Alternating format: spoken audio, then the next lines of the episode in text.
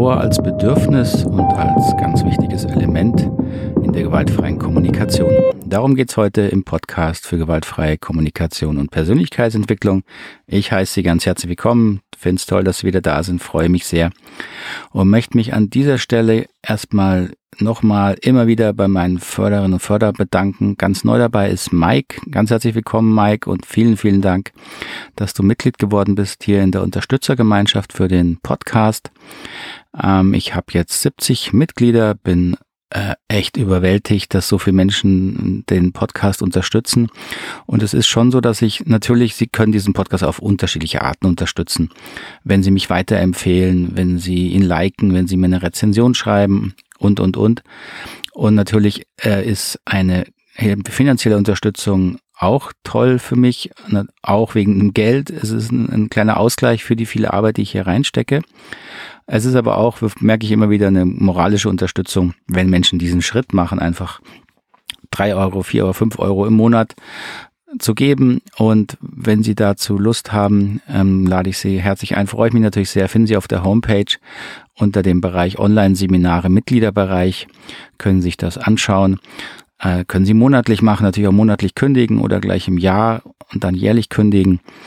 Ähm, genau. Vielen, vielen Dank, wenn Sie da mal reinschauen. Jetzt aber rein in das Thema Trauer als Bedürfnis und wichtigen Bestandteil der gewaltfreien Kommunikation. Trauer ist ja irgendwie ein schwieriges Bedürfnis, glaube ich, natürlich auch, weil es unangenehm ist, traurig sein, Trauer zu empfinden, einen Verlust zu erleben, diesen schmerzlichen Abschiedsschmerz zu erfahren von etwas, das einem wichtig war, das einem lieb und teuer war oder im ganz schlimmen Fall natürlich von einem Menschen, der einem nahe stand. Das ist ähm, nicht einfach, das ist schmerzhaft, das ist anstrengend. Und gleichzeitig habe ich die Erfahrung gemacht, dass Trauer zu verstehen, anzunehmen und zu integrieren ein ganz, ganz wichtiger Prozess ist, auch und vor allen Dingen, wenn man gewaltfreie Kommunikation lernen und verstehen möchte und sie dann auch integrieren möchte. Möchte hier grob also darauf eingehen, was heißt eigentlich Trauer? Wie betrachten wir Trauer in der gewaltfreien Kommunikation? Welche Rolle spielt sie? Und welche Ausformungen hat oder auch welche, welche typischen Erfahrungen machen wir so mit dieser Trauer in der Arbeit? Für mich ist Trauer im Wesentlichen ein Bedürfnis. Und zwar ein Bedürfnis, das unser Organismus eben hat, um schmerzlichen Verlust ähm, zu verarbeiten, das heißt, ihn zu akzeptieren, das heißt eben das auch loslassen zu können, was mir wichtig war und diese Erfahrung eben zu verarbeiten und damit wieder weiter leben zu können. Trauer heißt also im Grunde loslassen müssen oder wollen. Und wichtig ist mir auch, dass Trauer hat jetzt nicht nur seinen Platz, wenn ich ähm, jetzt jemand nahen Menschen verliere, sondern wir trauern im Grunde immer, wenn wir etwas verlieren, was uns wichtig ist. Das ähm, kann der Verlust des Arbeitsplatzes sein, das kann der Verlust eines Wohnortes sein, äh, kann sogar ein Gegenstand sein, natürlich. Können natürlich auch Menschen sein, Freundschaften, Bekanntschaften, Beziehungen. All das kann Trauer auslösen und natürlich in unterschiedlicher Form, in unterschiedlicher Heftigkeit und Dauer. Aber im Prinzip sind das alles Verarbeitungsprozesse, wo unser, wo wir eben lernen müssen, das loszulassen, was wir nicht mehr haben können. Und diese, diese Erkenntnis hat mir auch geholfen, diese Idee des Loslassens, die ja ganz oft so schlicht daherkommt oder manchmal so arg äh, esoterisch pseudo-spirituell ganz schnell mal losgeschossen wird, ja, du musst es halt loslassen, du musst einfach loslassen oder ich habe alles losgelassen. Ähm, ja, ich glaube, dass Loslassen ein wichtiger Teil der Entwicklung natürlich ist und müssen wir alle. Aber loslassen passiert eben nicht, indem ich mir jetzt vornehme, etwas loszulassen, sondern loslassen passiert durch Trauern. Durch aktives, bewusstes Trauern. Und wie immer bei Bedürfnissen ist es eben so, dass wenn man dieses Bedürfnis allzu lange ignoriert, ähm, holt sich dieses Bedürfnis quasi die Erfüllung oder den Versuch der Erfüllung indirekt und unbewusst. Und das ist aus meiner Erfahrung ähm, dann der Fall, wenn man äh, vor allen Dingen schwierige Trauerprozesse wirklich entweder bewusst vermeidet oder weil man einfach keine Zeit dafür findet. Das ist ja häufig so, dass gerade jetzt in, in Extremsituationen, das heißt, wenn man einen geliebten nahen Menschen verliert, wenn schlimme Schicksalsschläge eintreffen, dann ist oft so viel zu erledigen im Außen. Man muss funktionieren. Und funktionieren bedeutet ja, dass ich meine eigenen Emotionen im Grunde unterdrücken muss, sonst kann ich nicht funktionieren. Und die Gefahr ist dann, dass man das Trauern sozusagen vergisst und dann auch hofft, naja, dann war es vielleicht doch nicht so schlimm. Und meine Erfahrung zeigt, dass das einfach nicht funktioniert und das bedeutet eben für mich auch, dass Trauern ein wirkliches Bedürfnis ist. Denn diese, dieses Nachholen dieses Loslassprozesses kommt dann irgendwann und das zeigt sich bei schwierigen, ähm, schmerzhaften Erfahrungen häufig dann in, in Erschöpfungsprozessen, in Burnout-Prozessen, äh, in einfach psychischen und auch irgendwann physischen äh, Symptomen, die, wenn man genau hinguckt, sich manchmal eben darauf zurückführen lassen, dass Trauerprozesse nicht abgeschlossen wurden oder überhaupt nicht zugelassen wurden. Trauern ist daher im Grunde ein Transformationsprozess. Transformation bedeutet ja, dass ich etwas integriere und gleichzeitig etwas Neues ähm, darin entdecke und auch weitergehen kann. Und genau das müssen wir ja beim Trauern machen. Wir müssen etwas loslassen, was uns wichtig war. Kommt gleich nochmal darauf, wie man das vielleicht gestalten kann. Und in diesem Loslassen passiert natürlich auch dann, dass ich entdecke, was vielleicht mir trotzdem geblieben ist, was ich weiternehmen kann, oder ich entdecke auch ganz neue Aspekte, die mir eben diese, diese, diese, dieses Loslassen äh, dann ermöglichen. Trauern an sich ist dann im Grunde natürlich nichts Kompliziertes. Es bedeutet schlicht, dass man sich aktiv damit beschäftigt, was schmerzhaft ist, loszulassen. Und das zeigt natürlich schon, dass das sehr abhängig davon ist, um was es geht. Also wenn Sie einen Arbeitsplatz verlieren, der Ihnen gut gefallen hat, der Ihnen wichtig war, wo Sie sich wohlgefühlt haben, ähm, dann ist der Trauerprozess, sich bewusst zu machen, was jetzt Sie verlieren, was Sie vermissen werden, die Kollegen, den Arbeitsbereich, die Inhalte der Arbeit vielleicht, vielleicht der Ort, das kann ja verschieden sein, und sich dann wirklich bewusst ähm, damit zu beschäftigen, wie wichtig ihnen das war. Und indem sie das tun, kommen traurige Gefühle, natürlich. Und das ist genau der Sinn der Sache. Es geht eben nicht darum, dann gleich wieder das Schöne darin zu suchen. Das Schöne darin wird entstehen, wenn die Trauer vollzogen ist. Und da können sie ähm, natürlich ein Stück weit etwas bewusst dazu tun. Und ein Stück weit ist das aber auch ein natürlicher Prozess, den Ihr Organismus in seinem eigenen Rhythmus und Geschwindigkeit durchführen muss, ähm, den Sie nur begrenzt kontrollieren können. Sie können ihn beeinflussen, aber Sie können ihn nicht kontrollieren. Anders sieht es natürlich aus, wenn Sie, äh, wenn Sie einen geliebten Menschen verlieren ein Menschen, mit dem sie vielleicht eine lange Beziehung hatten oder eine sehr enge Beziehung hatten, in den Zukunftsvisionen gesteckt haben, also Hoffnung auf gemeinsames weiteres Leben. Einen Menschen loszulassen, ist vermutlich mit die schwierigste Trauererfahrung, die wir machen können. Und das zeigt sich eben auch, dass diese Form der Trauer zum einen sehr, sehr individuell ist, sehr unterschiedliche lang dauern kann und dass das natürlich ein existenziell menschlicher Prozess ist. Das heißt, das kennen wir eigentlich alle oder wir erleben es dann bei anderen Menschen und trotzdem, obwohl es eigentlich was ganz Natürliches ist, glaube ich, haben wir ein Stück weit einen gesunden Umgang damit vielleicht nicht verloren, aber es fällt uns zunehmend schwer. Das hat wahrscheinlich ganz verschiedene Gründe. Ähm, aus meiner Sicht hat es auch viel mit Zeitgeist zu tun, weil es heutzutage eben hip und schick ist, immer gut drauf zu sein, fröhlich zu sein. Wo sieht man traurige Bilder? Wo trauen sich Menschen zu zeigen, dass es ihnen nicht gut geht und werden damit einfach akzeptiert? Und das hieße Trauer zu akzeptieren. Und das fällt uns nicht leicht, weil wir in der modernen Kultur eben es nicht mehr so leicht haben, diesen Teil des menschlichen Lebens zu akzeptieren, dass eben nicht alles immer Glück ist. Dazu kommt noch, dass wir ein Stück weit natürlich auch ähm, Rituale verloren haben, die uns dabei geholfen haben. So gut es war, dass wir uns aus vielen äh, religiösen einengenden Formaten und Institutionen befreit haben. So schwierig ist es, weil natürlich diese Institutionen Rituale angeboten haben für diese existenziellen menschlichen Prozesse, die gerade auch Trauernde dadurch geschützt haben.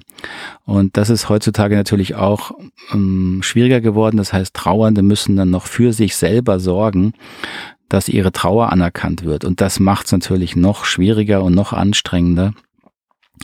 Das zeigt sich darin, dass jetzt zum Beispiel, wenn Menschen jemand verlieren, äh, dann häufig ganz schnell gesagt wird, ja, jetzt musst du doch drüber weg sein oder dass kein Verständnis ist, dass auch nach einem Jahr oder zwei Jahren immer noch eine heftige Trauer vorhanden sein kann. Und diese soziale Bewertung und teilweise auch Ausgrenzung ist natürlich dann besonders hart für jemanden, der in einer Trauerphase ist.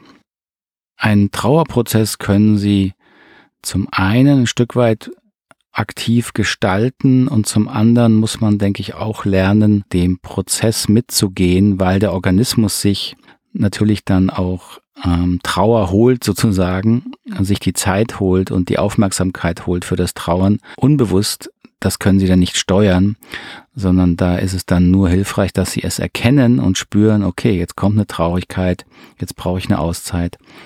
Und Teil können sie aber eben auch bewusst gestalten. Und wie gesagt, trauern bedeutet, dass sie sich aktiv damit auseinandersetzen, was sie schmerzhaft loslassen müssen.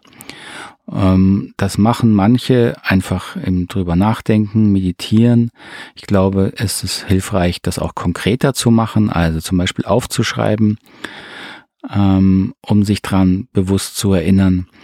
Und hier gilt wie immer, wenn wir mit Bedürfnissen arbeiten, dass der emotionale Aspekt wichtig ist. Das heißt, Trauer bedeutet Tränen zu weinen.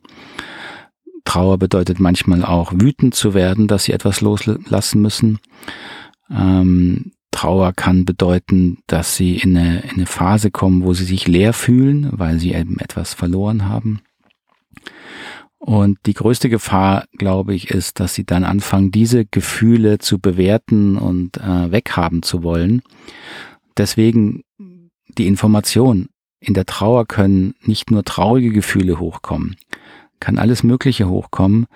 Und es ist hilfreich, das zu wissen, um es dann auch anerkennen zu können als einen Trauerprozess, den Sie nur begrenzt eben kontrollieren können.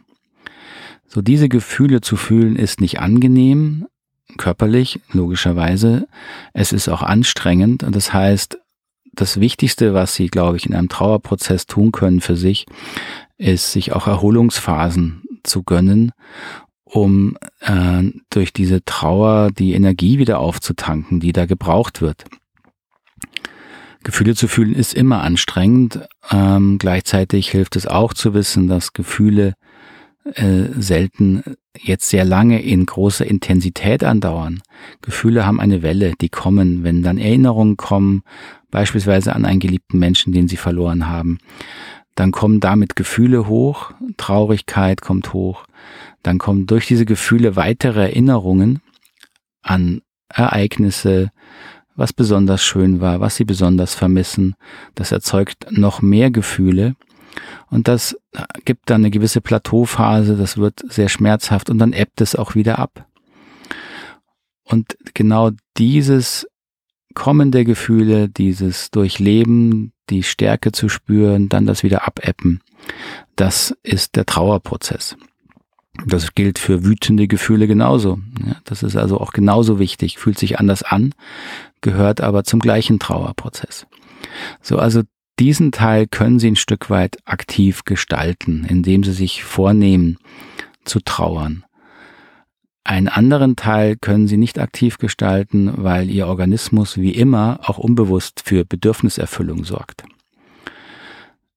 Das heißt, Sie werden dann auch von Gefühlen überschwemmt werden ähm, und verstehen erstmal nicht, warum Sie traurig sind oder Sie verstehen nicht, warum Sie keine Energie haben. Ähm, dann hilft es zumindest sich daran zu erinnern, ja, ich habe halt auch gerade einen Verlust er, erlitten und dann nicht dagegen auch noch anzukämpfen, sondern so weit wie möglich der, ihrem Körper diese Trauer ähm, zuzulassen, die Zeit zu geben, im Vertrauen drauf, dass es geht auch wieder weiter und es geht auch wieder weg und es verändert sich. Denn aus Erfahrung zeigt sich, das Trauern, das Loslassen dieser Erfahrung führt eben dazu, dass sich die Gefühle verändern. Wenn Sie Trauer verhindern, dauert der eigentlich schmerzhafte Prozess sehr viel länger. Wenn Sie die Trauer zulassen und aktiv fördern, werden Sie feststellen, dass natürlich weiterhin Erinnerungen kommen, die traurig sind, aber dass der Schmerz erträglicher wird, dass der Schmerz weniger wird, weniger häufig wird und nicht mehr so hart wird. Und daran können Sie auch erkennen, dass sich wirklich etwas verarbeitet in Ihnen. Das heißt, dieser Trauerprozess führt wirklich zu einer Veränderung der inneren, also auch Bewertung der Situation, der inner, des inneren Erlebens, des Loslassens und somit dann auch wieder zu einer Freisetzung von eben diesen darin gebundenen Energien für das weitere Leben. Und dann können Sie sagen, ja, jetzt habe ich langsam etwas losgelassen. Und dann werden auch wieder neue ähm, Gedanken kommen. Dann entsteht wieder eine Lebensenergie, die auf der Erfahrung aufbaut, auf dem Verlust aufbaut. Sie werden nach der Trauer nicht der gleiche Mensch sein wie vor der Trauer.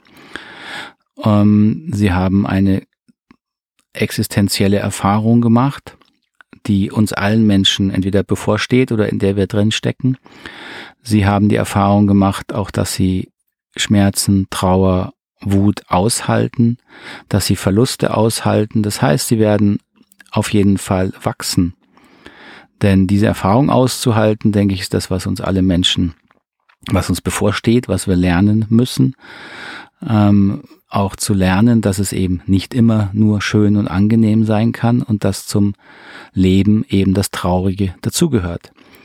Marshall Rosenbergs Ausspruch zu dem Thema war ja immer sehr schlicht. Er hat gesagt, wenn, häufig, wenn die Menschen gefragt haben, was ist denn das Wesen der gewaltfreien Kommunikation, dann war ein häufiger Satz ähm, von ihm, für ihn heißt gewaltfreie Kommunikation, alles Lachen zu lachen, was in dir ist, und alles Traurige zu beweinen, was in dir ist.